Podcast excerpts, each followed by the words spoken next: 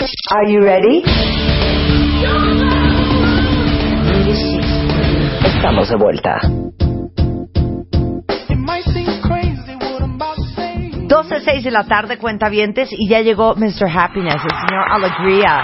Espero que nos des alegría porque justamente esta semana estuvimos hablando con Mario Guerra, con Tere Díaz, de los propósitos, Los del esfuerzo cambios. de cambiar.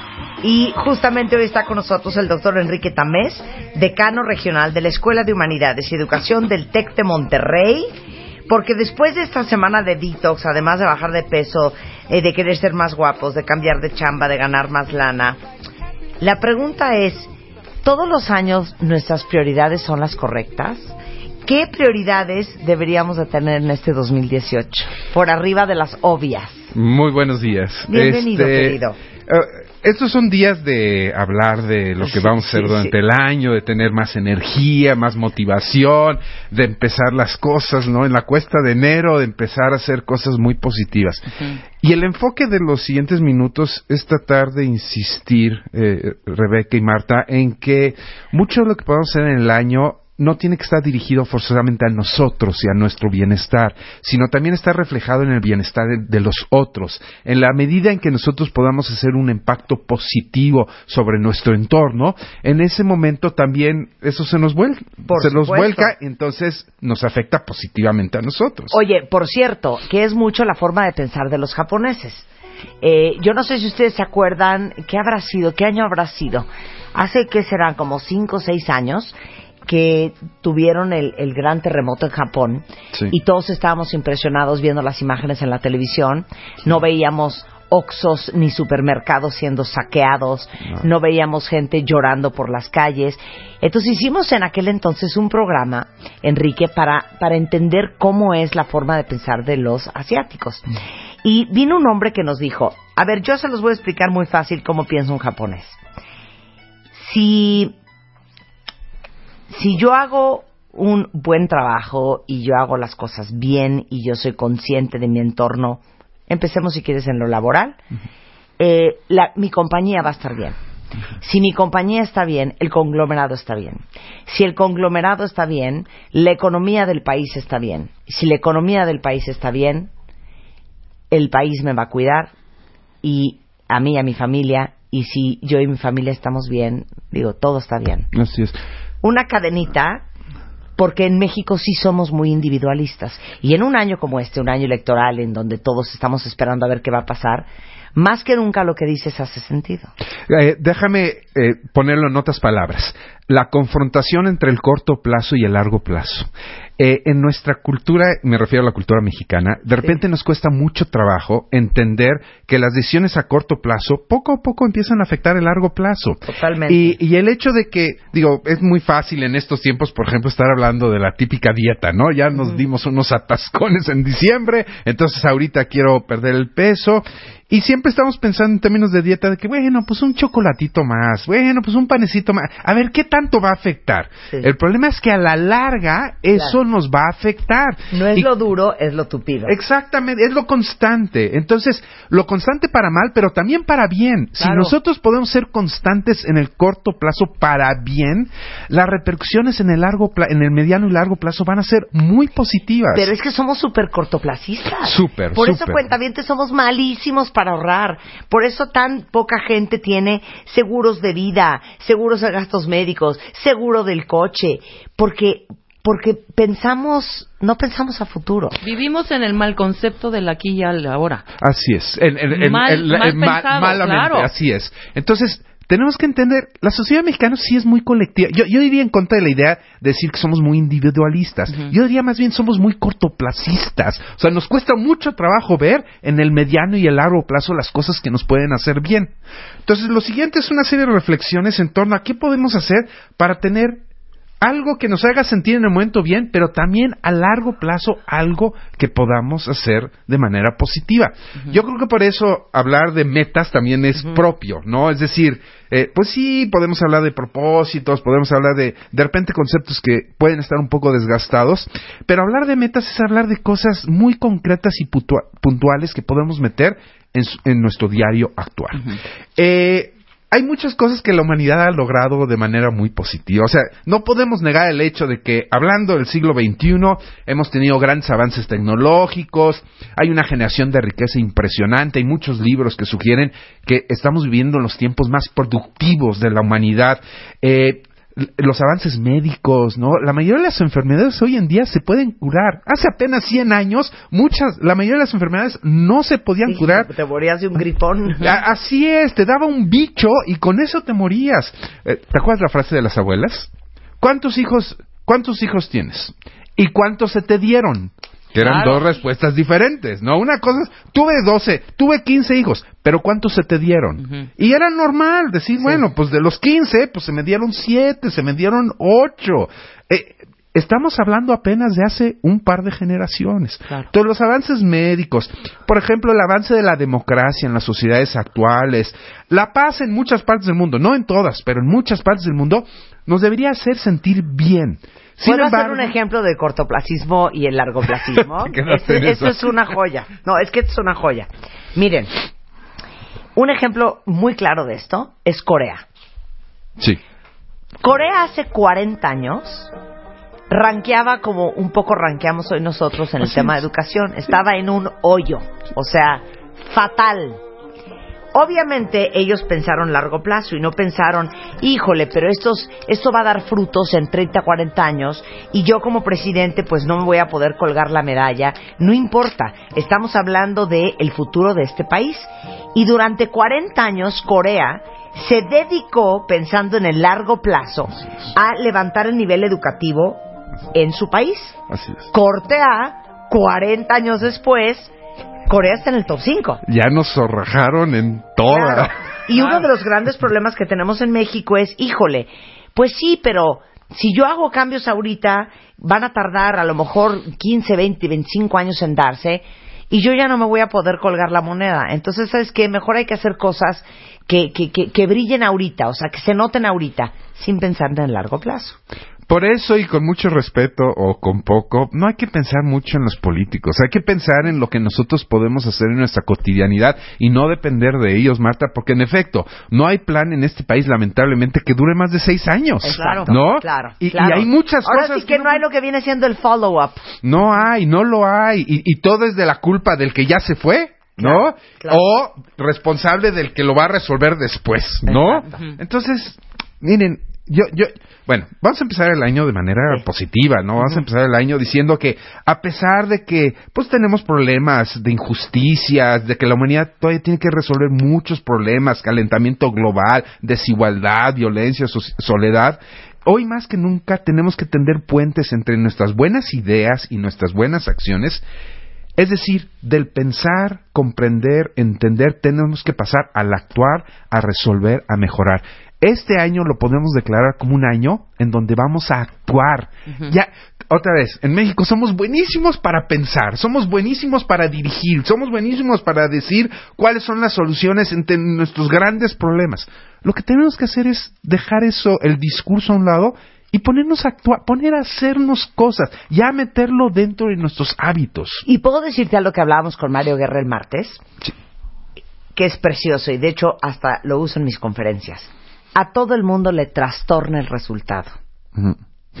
A nadie le gusta el proceso. A nadie. A nadie le gusta el proceso. Güey, ¿por qué esta vieja trae un cuerpazo? Ajá, porque esa vieja lleva un año, dos meses trabajándole a su cuerpo como prostituta. Sí. Oye, pero no puede ser que bien le va. Ajá, este cuate lleva nueve años sobándose y fregándose el lomo y por eso hoy es lo que es. Hoy, entonces, nos enfocamos mucho en el resultado porque el resultado es lo más visible. Ves una película impresionante, ajá, pero tú no viste los nueve meses del infierno del rodaje. Entonces, todos estamos muy enfocados a creer el resultado sin darnos cuenta que los procesos es lo único que te lleva ahí y que los procesos normalmente son muy laboriosos, son de mucho esfuerzo, son de mucha paciencia, son de mucho de mucha chamba. ¿Te gusta cocinar, Marta? Pues la verdad no. no, ¿te gusta cocinar? A mí sí. ¿Sí? Sí. Y, y, y, ahí está muy claro. O sea, te puedes pasar a veces horas dentro claro. de la cocina. Y, y pues el resultado es lo que todo el mundo ve.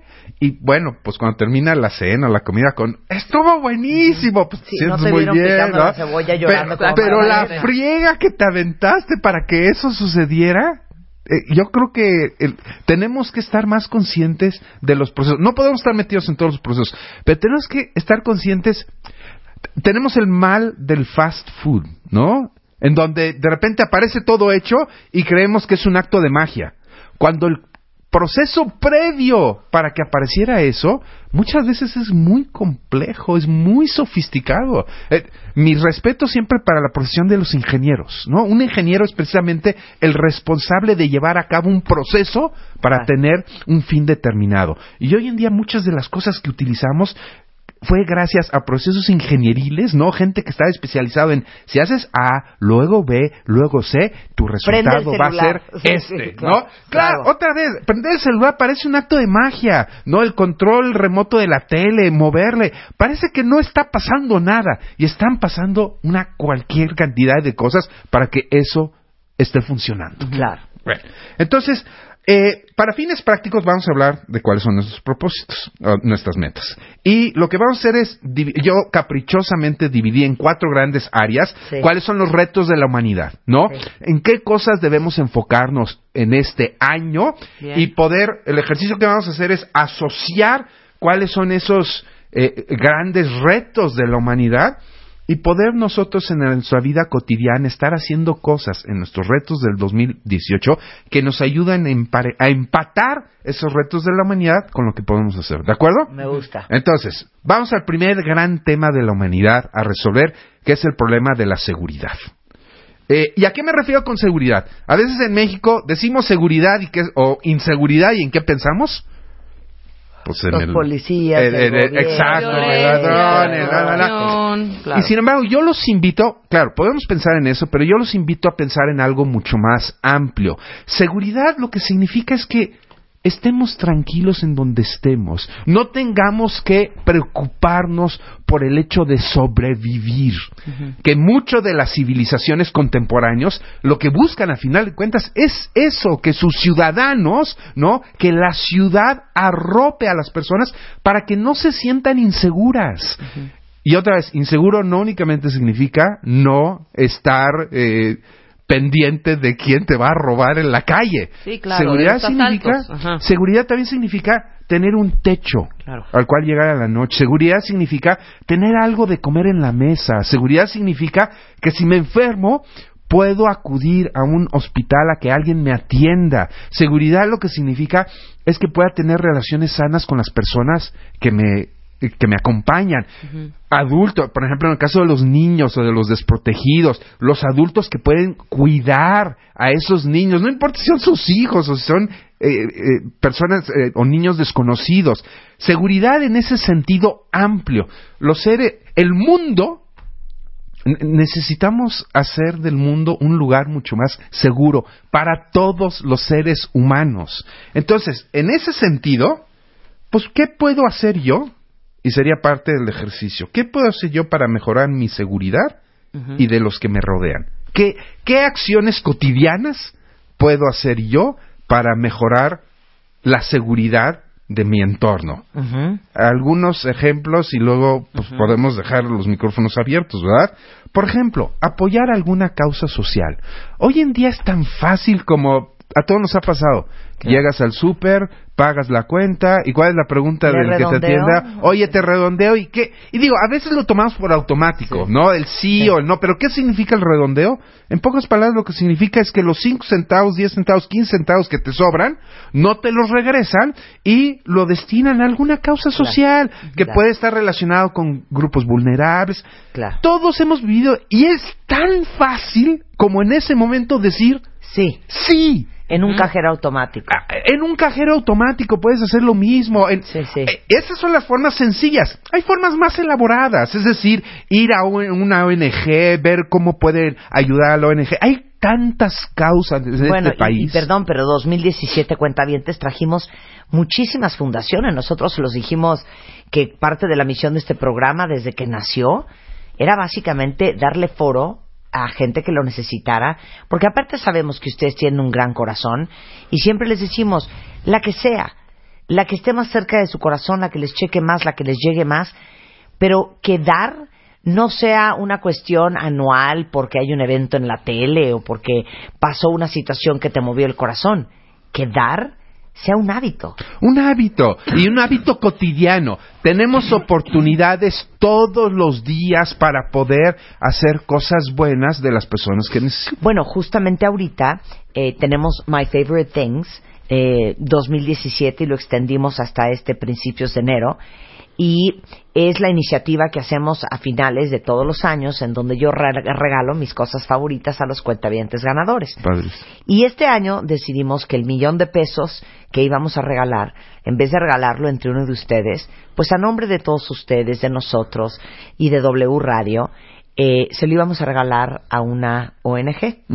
Y entonces, justamente ahorita, tanto en martadebaile.com como en wradio.com.mx, tenemos a cinco fundaciones que hacen un trabajo extraordinario en México y estamos pidiéndole a todos los cuentavientes que nos ayuden a escoger a cuál de estas cinco fundaciones le deberíamos de donar un millón de pesos. Padrísimo, ¿No? padrísimo. Pensemos en esas grandes Entra en acciones. cuentavientes, claro. Pensemos en esas grandes Sí. acciones, pero también pensemos en aquellas cosas que podemos hacer, como dijimos hace un momento, con un simple sí, ¿no? Claro. Por ejemplo, becar a un estudiante. Eh, eh, eh, no hay, acabas de mencionar el caso de Corea, Marta, no hay pa- país excepcional en el mundo que no lo haya hecho a través de la inversión En a la educación, educación. 100%. Pa- Si hay una apuesta segura para una sociedad, apoya la educación.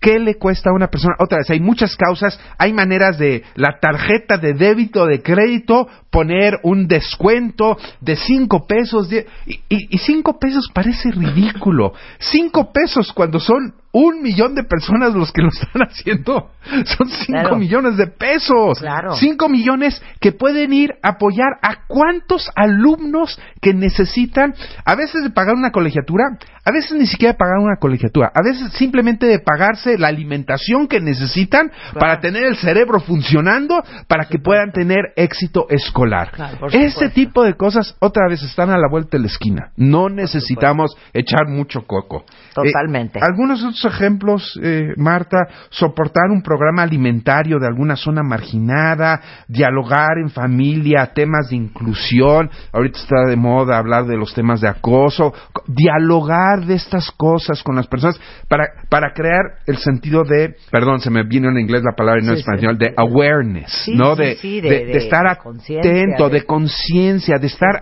atentos a que estas son cosas que podemos, imagínense los niños de repente cuántas cosas se callan, ¿no? Cuando de repente están siendo molestados, se sienten incómodos, un niño que de repente no quiere ir a la escuela y no dice por qué no quiere ir a la escuela y se puede deber a que pues lo están molestando. Sí, y otra claro. vez está el concepto de seguridad. Claro. No se siente segura esa persona de estar en una situación, ya no digamos parejas, ¿no? Que de repente no quieren llegar a su casa. O sea, hay, hay, hay situaciones Oye, complicadas Claro, me encanta lo que dices aquí, rechazar la corrupción con todo y sin piedad. con todo. La, la corrupción son los en la, la corrupción está eh, the devil is la frase en inglés, sí, sí, ¿no? el diablo está en los detalles. En los detalles, en las pequeñas cositas que hacemos todos los días. Ay, qué par, no pasa nada. Me paso el alto, el semáforo. Ay, bueno, le doy una mordidita y no pasa nada. Oiga, regáleme esto, diga, no sea mal, mira, no pasa nada, a ver, me lo traigo. Esas pequeñas acciones tienen nombre, es corrupción.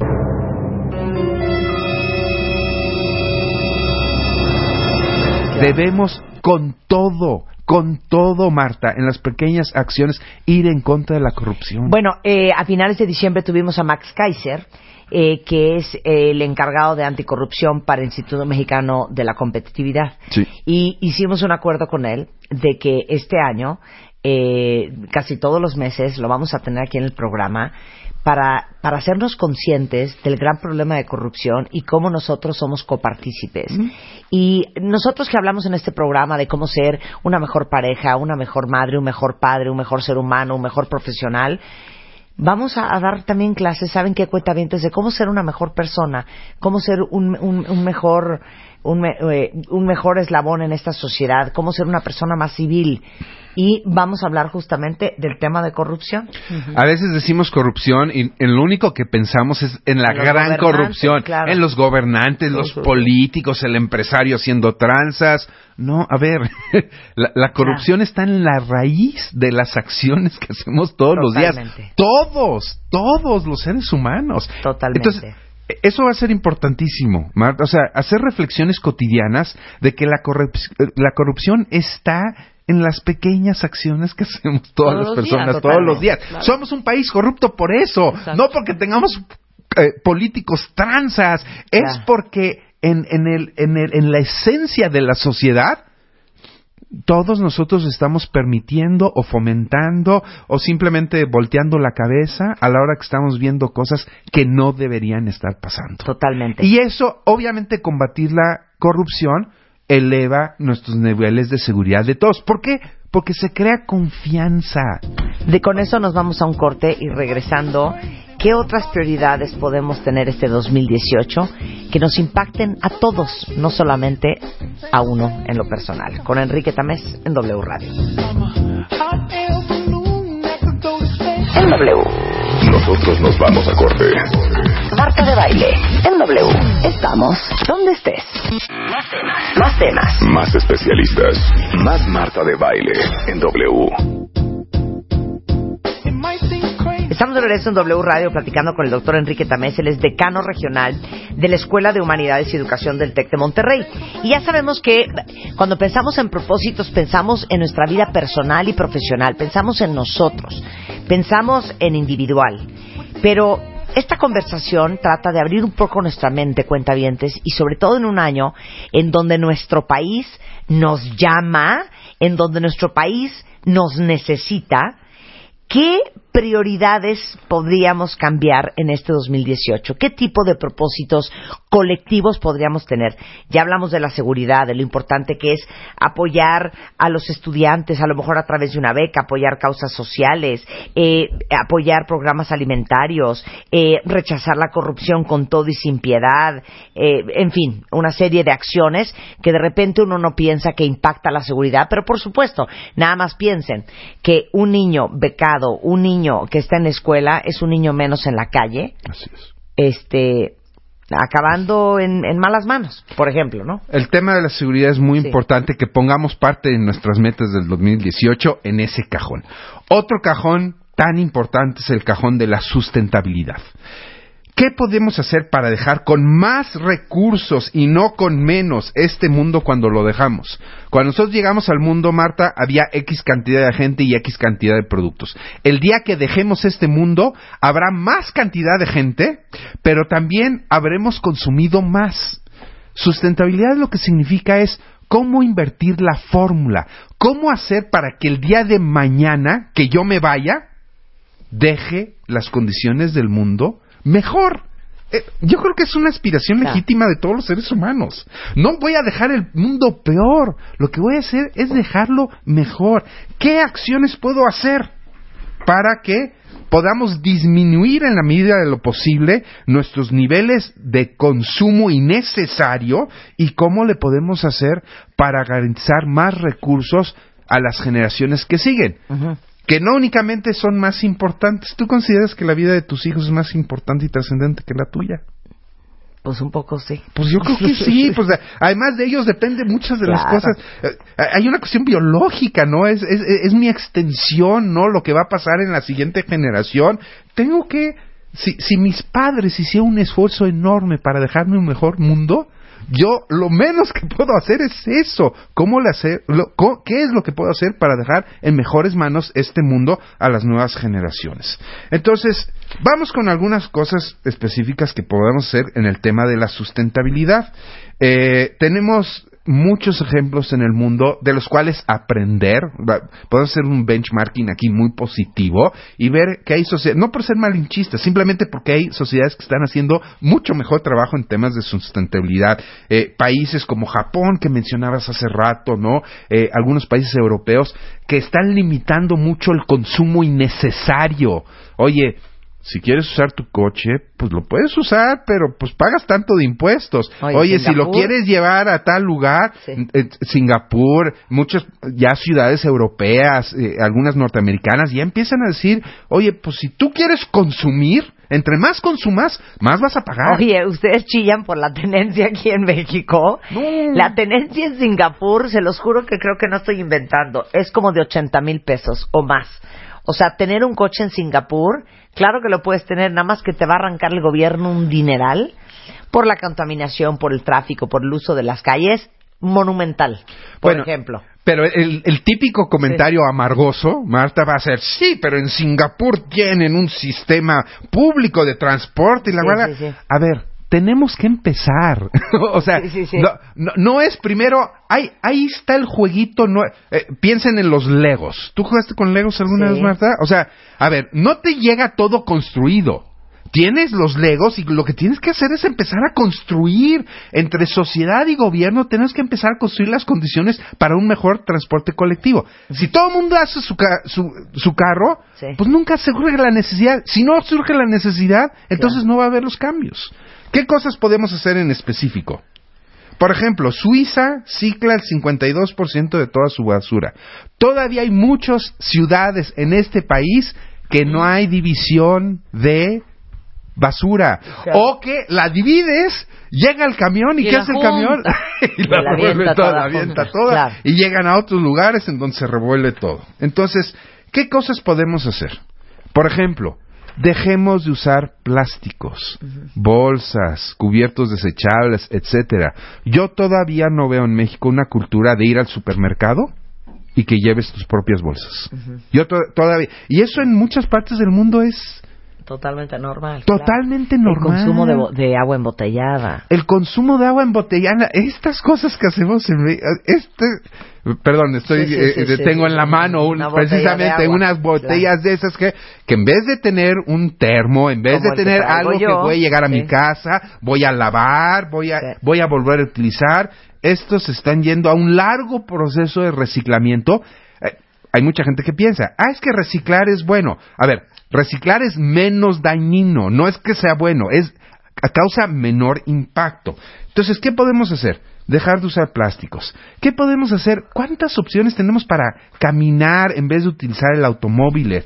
Ahorrar en todos los no renovables, ahorrar en agua, vivir a ver, Marta, quiero, quiero ser muy enfático en este punto. ¿Cómo podemos hacer para vivir con menos? Vivimos con muchas cosas que nos sobran. toda la razón. Que nos Y como sobran. dice mi mamá, más cosas, más amos a quien cuidar. Y, y- y más closets Ajá, y, más, cosas que cargar, más más, amos, Terrible, más terrible. todo. Estoy de acuerdo. Oiga, hagamos un ejercicio de limpieza. Eh, eh, el otro día me cambié de oficina y, y pues sí, dejé unas cajas ahí. Han pasado seis meses y no he abierto las cajas. ¿Hay algo en esa caja que realmente necesito si Obvio pasaron no, seis meses? obvio no. Obvio no. Esa casa, esa caja no debería estar ahí. No comprar de más, reusar, arreglar en vez de tirar. Creo que en términos de sustentabilidad tenemos muchas cosas que hacer en lo individual. Salud. Salud. El tercer gran tema es el tema de la salud. El principal problema de la mayoría de las personas en la actualidad no es la falta de la alimentación, ni siquiera es la desnutrición, es la obesidad y la mala nutrición que provocan problemas crónicos, crónicos como la diabetes. No nos hem- hemos cansado de decir que México es uno de los países más obesos, con mayor cantidad de diabetes, tanto en adultos como en infantes. Y lo que estamos haciendo hasta este momento, si es que estamos haciendo algo, no es suficiente para resolver nuestros problemas de salud. En países como Australia, se habla, por ejemplo, de la, a ver, la salud mental, que es una cosa tan importante y que últimamente nos ha azotado. Bueno, la hablamos con eh, Edilberto. Ándale, Edilberto. Tú sabes que los seguros médicos no cubren padecimientos psiquiátricos, no cubren padecimientos psicológicos. O sea, te, te cubren si tienes mal un riñón, ¿no? Te cubren si tienes mal... Si tienes algo en uno de nuestros eh, eh, eh, órganos más vitales, que es el cerebro, es, el seguro no cobra eso. ¿Por qué? Claro. Porque no es, porque hay un estigma, porque eso no es considerado parte de nuestra salud. Estar bien no solo físicamente, sino estar bien mentalmente. ¿Qué podemos hacer entonces? Tenemos que cambiar nuestros hábitos de nutrición. Sí. Cero, az- eh, el azúcar no tiene nada bueno, punto. Cero azúcar. Tenemos que comer tanto como nuestra relación, nuestra actividad física tengamos. Todo mundo está preocupado por comer menos. Yo trato de insistir, come lo que se te pega la gana. ¿Tú has- ¿Ustedes han visto cuánto come un deportista de alto desempeño? Sí, Cañón. 7000 calorías al día, Comen Michael todo, o sea, están tragando todo el día. ¿Por qué? Porque hacen el ejercicio correspondiente. Claro. Entonces el problema no es comer menos. El problema es, oye, si vas a comer tanto, haz el ejercicio para desquitar ese tanto. La gente tiene que entender. Habemos personas que nos encanta comer, nos encanta. Bueno, lo único que tienes que hacer no es dejar de comer. Lo que tienes que hacer es, Sí, aplicarte Claro. al ejercicio y moverte. hombre. pues actívate, Claro. muévete. Pero les digo una cosa, cámbiale. cuentavientes, todos ustedes que están eh, histéricos porque saben que traen unos quilotes de sobrepeso, es que de veras les digo una cosa, no es una cuestión de vanidad y no es una cuestión de, pues qué padre que quisieras verte más guapa y ligar más. Pero ese no es tu prioridad. La prioridad, cuentavientes, es que en México somos el país más obeso del mundo junto con los gringos. Los niños, nuestros hijos, ocupan el primer lugar de obesidad infantil a nivel mundial. Estamos en México con enfermedades cardiovasculares sin control, diabetes sin parar, enfermedades del corazón todas, este, resistencia a la insulina, presión alta, este, problemas gastrointestinales. De veras estamos muy enfermos. Véanse al espejo. Y si ustedes traen 5, 10, 15, 20, 25 kilos encima, es una cuestión de salud. Porque qué coraje hablando de el corto plazo y el largo plazo, que por no prevenir, por no hacer algo a tiempo, ustedes en 5 o 10 años ni siquiera puedan estar escuchando este programa porque están en una cama de hospital haciéndose un bypass. Y eso, la vida te alcanza. Y la vida es el resultado de las decisiones que tomaste todos los días. Así es. Y Natalie Marcus, pero Maribel Yáñez, ahorita Enrique, que no es nutriólogo, pero también creo que todos los que estamos como despiertos y conscientes, sabemos lo que es el azúcar, sabemos lo que es el consumo de carbohidratos simples, sabemos lo que es el consumo de grasas saturadas, que es pan nuestro de todos los días en México. Así es. Y tenemos que aprender, yo, yo invito a la gente, Marta, a que estudie los nuevos paradigmas de la nutrición. Yo todavía escucho a mucha gente hablando del, del, del pasado, hablando de, sí, mira, es que el colesterol, espérame, hay colesterol bueno, hay colesterol malo. Hay mucha gente que sigue pensando que tomar un refresco light es mejor para su salud Claro. cuando las repercusiones de lo light son gravísimos también. Oye, todo, todo, toda la comida procesada tiene una cantidad de azúcar impresionante, pero como no nos sabe dulce, pensamos que no lo tienen. Claro, Entonces, hay que educarnos también en, la- en los nuevos paradigmas de la nutrición y por último educarse también en temas de salud mental. El cerebro también es una parte de nuestro cuerpo y no? también como cualquier otro órgano hay que cuidarlo, hay que educarlo, hay, hay que hacer que funcione correctamente. Estar sano también significa estar sano mentalmente. Es parte de nuestro cuerpo, nuestro cerebro. Vamos a la última, si les parece bien, Venga. que es el tema de la alegría. Uy. Entonces ya pasamos seguridad, sustentabilidad, salud y alegría. Y alegría en su sentido más profundo, en su sentido más completo. ¿Qué hacemos para aumentar los niveles de bienestar y felicidad mías y de las personas que me rodean? En la rutina, en la cotidianidad. No esperar el- la festividad, no esperar la reunión familiar de la reunión familiar de, de, de, eh, a fin de mes, no pensar en todas aquellas actividades que están en el futuro. ¿Qué hago? ¿Qué estoy haciendo yo en este momento, eh, eh, Rebeca, Marta, para generar más felicidad y más alegría en las personas que están a mi alrededor? Podemos hacer muchas cosas. Podemos agradecer. La ciencia nos dice, Claro. agradecerle a una persona no únicamente hace un pico de alegría en la otra persona, sino también en la persona que siente, que da el agradecimiento. Agradecer va en dos direcciones. Ser generoso. Una persona es rica por, la, por lo que da.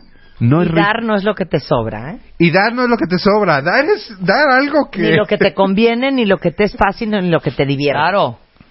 Eres rico por lo que das, no por lo que recibes, mucho menos por lo que tienes. Si nosotros cambiamos el orden de la fórmula y nos enfocamos en dar, nuestros niveles de felicidad y bienestar van a aumentar mucho. Celebrar más parece cuestión ocasional. Ah, pues vamos, vamos a celebrar ahora a fin de año, vamos a celebrar al inicio del, año. Cuando la el júbilo, la celebración, puede ser una cuestión de todos los días. Podemos convertir la vida en un acto de agradecimiento y de celebración cotidiano que, invitimo- que invitemos a las personas que están a nuestro alrededor para que seamos personas mucho más, mucho más positivas. Yo siempre he dicho a los cuentavientes que la vida, Enrique, hay que producirla. Y uno tiene que producir entre todo lo que producimos todos los días, que es producir la comida, que es producir que haya súper en la casa, hay que producir la fiesta del niño, hay que producir eh, que vaya al colegio, hay que producir los libros para el back to school, todo lo que producimos. También nunca hay que olvidar que tenemos que producir nuestra felicidad. Producir los momentos de diversión, producir la comida para invitar a tus amigos y carcajearte un domingo, producir, eh, co- como ven, un Halloween. Y qué diversión disfrazarte, que es una estupidez, es necesario, no, no es necesario, es básico, no es básico. La pasas bomba y te carcajeaste 100%. Y la vida está llena de pequeños momentos de felicidad que a veces uno tiene que hacer el esfuerzo de producir para que sucedan. Hay una gran diferencia entre sobrevivir y vivir. Y vivir es algo a lo que estamos destinados todos los seres humanos. De modo que estos momentos de alegría, estos momentos de pasar contigo mismo, pero también con los otros, son fundamentales para que los seres humanos no únicamente nos dediquemos a sobrevivir, sino también nos dediquemos a vivir. Tenemos eh, un par de últimas recomendaciones, eh. Marta, si todavía tenemos Sí, claro, eh, venga, tiempo, venga, venga. que debemos poner dentro de nuestros retos. Primero, aumentemos nuestro sentido de responsabilidad de lo que me sucede y de lo que está a mi alrededor. O sea, No buscar juicios, no buscar culpables, no caer en el lugar común de afirmar, ah, es que esto no está en mis manos, porque además lo que está en mis- lo que no está en mis manos en realidad no importa. Si hay algo que, o sea, el, el- el- problema de Norcorea no está en mis manos, no puedo hacer nada. Hay muchas cosas que sí están en mis manos y tengo que actuar con, re- con el foco en esas cosas que están en mis manos. Normalmente conocemos a gente que le está echando la culpa al mundo y siempre está hablando de lo mal que está el mundo. Y pues la fórmula que hemos encontrado a través de los estudios es que normalmente cuando le estamos echando la culpa al mundo de que todo está mal, en realidad el que está mal es uno. La posibilidad de que todos estén mal versus la posibilidad de que uno esté mal es mucho más baja. Lo más seguro es que yo esté mal. Entonces, aumentar eh, las recomendaciones.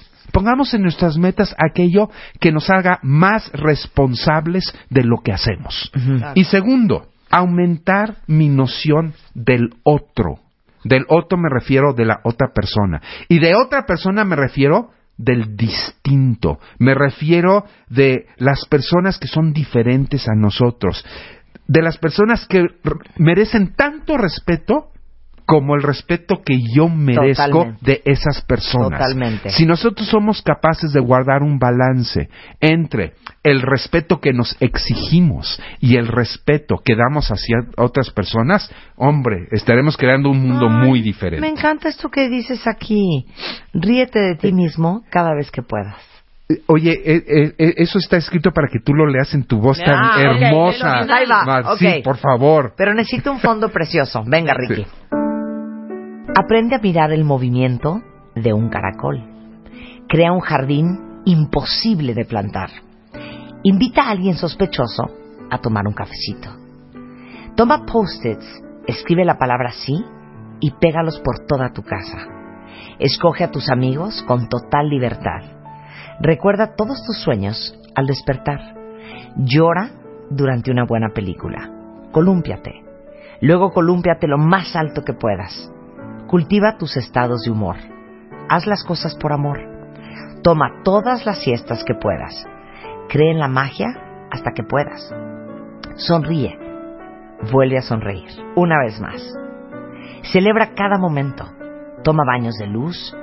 Ten una imaginación salvaje y sin límites. Pinta una pared y lee todos los días. Ríete de ti mismo cada vez que puedas. Haz travesuras con los niños y escucha a la gente mayor. O mejor aún, escucha a los niños y haz travesuras con la gente mayor. Clávate, ábrete, bendícete y agradece cada día. Aléjate del miedo, mójate cuando llueva, abraza un árbol y nunca, nunca dejes de pronunciar palabras de amor. ¡Ay, qué bonito! Qué bonito. Bravo. Oye, ¿no conoces el de Everything I Need to Know I Learned in Kindergarten? Uh, no. Ah, no, te lo tengo que leer. Espérate un segundo. Sí. Este es de Robert eh, Fulghum. Si entran a martadebaile.com lo pueden leer en su versión traducida, pero lo voy a leer en su idioma original porque es eh, como más bonito se oye. All I really need to know about how to live and what to do and how to be, I learned in kindergarten. Wisdom was not at the top of the graduate school mountain, but there in the sand pilot school. And these are the things I learned. Share everything. Play fair. Don't hit people. Put things back where you found them. Clean up your own mess. Don't take things that aren't yours. Say you're sorry when you hurt somebody. Wash your hands before you eat. Flush. Warm cookies and cold milk are good for you. Live a balanced life. Learn some and think some and draw and paint and sing and dance and play and work every day some. Take a nap every afternoon. When you go out into the world, watch out for traffic, hold hands, and stick together. Be aware of wonder. Remember, the little seed in the styrofoam cup. The roots go down and the plant goes up, and nobody really knows how or why, but we all are like that. Goldfish and hamsters and white mice, and even the little seed in the styrofoam cup, they all die. So do we. And then remember the Dick and Jane books, and the first word you learned, the biggest word of all look. Everything you need to know is in there somewhere. The golden rule and love and basic sanitation, ecology and politics and equality and sane living. Take any one of these items and extrapolate it into sophisticated adult terms and apply it to your family life or your work or government or your world and it holds true and clear and firm. Think what a better world it would be if we all, the whole world, had cookies and milk at about 3 o'clock in the afternoon, and then lay down with our blankets for a nap. Or if all governments had a basic policy to always put things back where they found them and to clean up their own mess. And it is all still true, no matter how old you are. When you go out into the world, it is best to hold hands and stick together. No necesitamos nada más. Nada más. Qué precioso. Muy bonito, muy bonito. Qué cosa más linda, ¿no? Muy la bonito. versión en español, eh, leanla, está ahorita en martadebaile.com. Y con esto te agradezco muchísimas gracias, Enrique, en este viernes de inspiración por estar con nosotros. Muchas gracias a ustedes. Buen año. El doctor Enrique Tamés lo encuentran en arroba Enrique Tamés. Y con esto les recuerdo a todos que necesitamos su ayuda para tomar una decisión súper importante en este año. Como ustedes saben, eh, My Favorite Things, eh, que siempre hago en diciembre, normalmente les regalo un millón de pesos a un cuentaviente, o regalo coches, o regalo cosas increíbles que normalmente son mis cosas favoritas. Pero como se los dije en, en diciembre, una de mis cosas favoritas es dar. Y me pareció que era un momento extraordinario, diciembre 2017, para cambiar las prioridades y las reglas de My Favorite Things, en un momento en que vivimos cosas bien fuertes en México y que era una extraordinaria oportunidad para dar de regreso. Por eso elegimos cinco asociaciones con diferentes causas que necesitan de todo nuestro apoyo y este año le vamos a regalar a una de esas fundaciones un millón de pesos.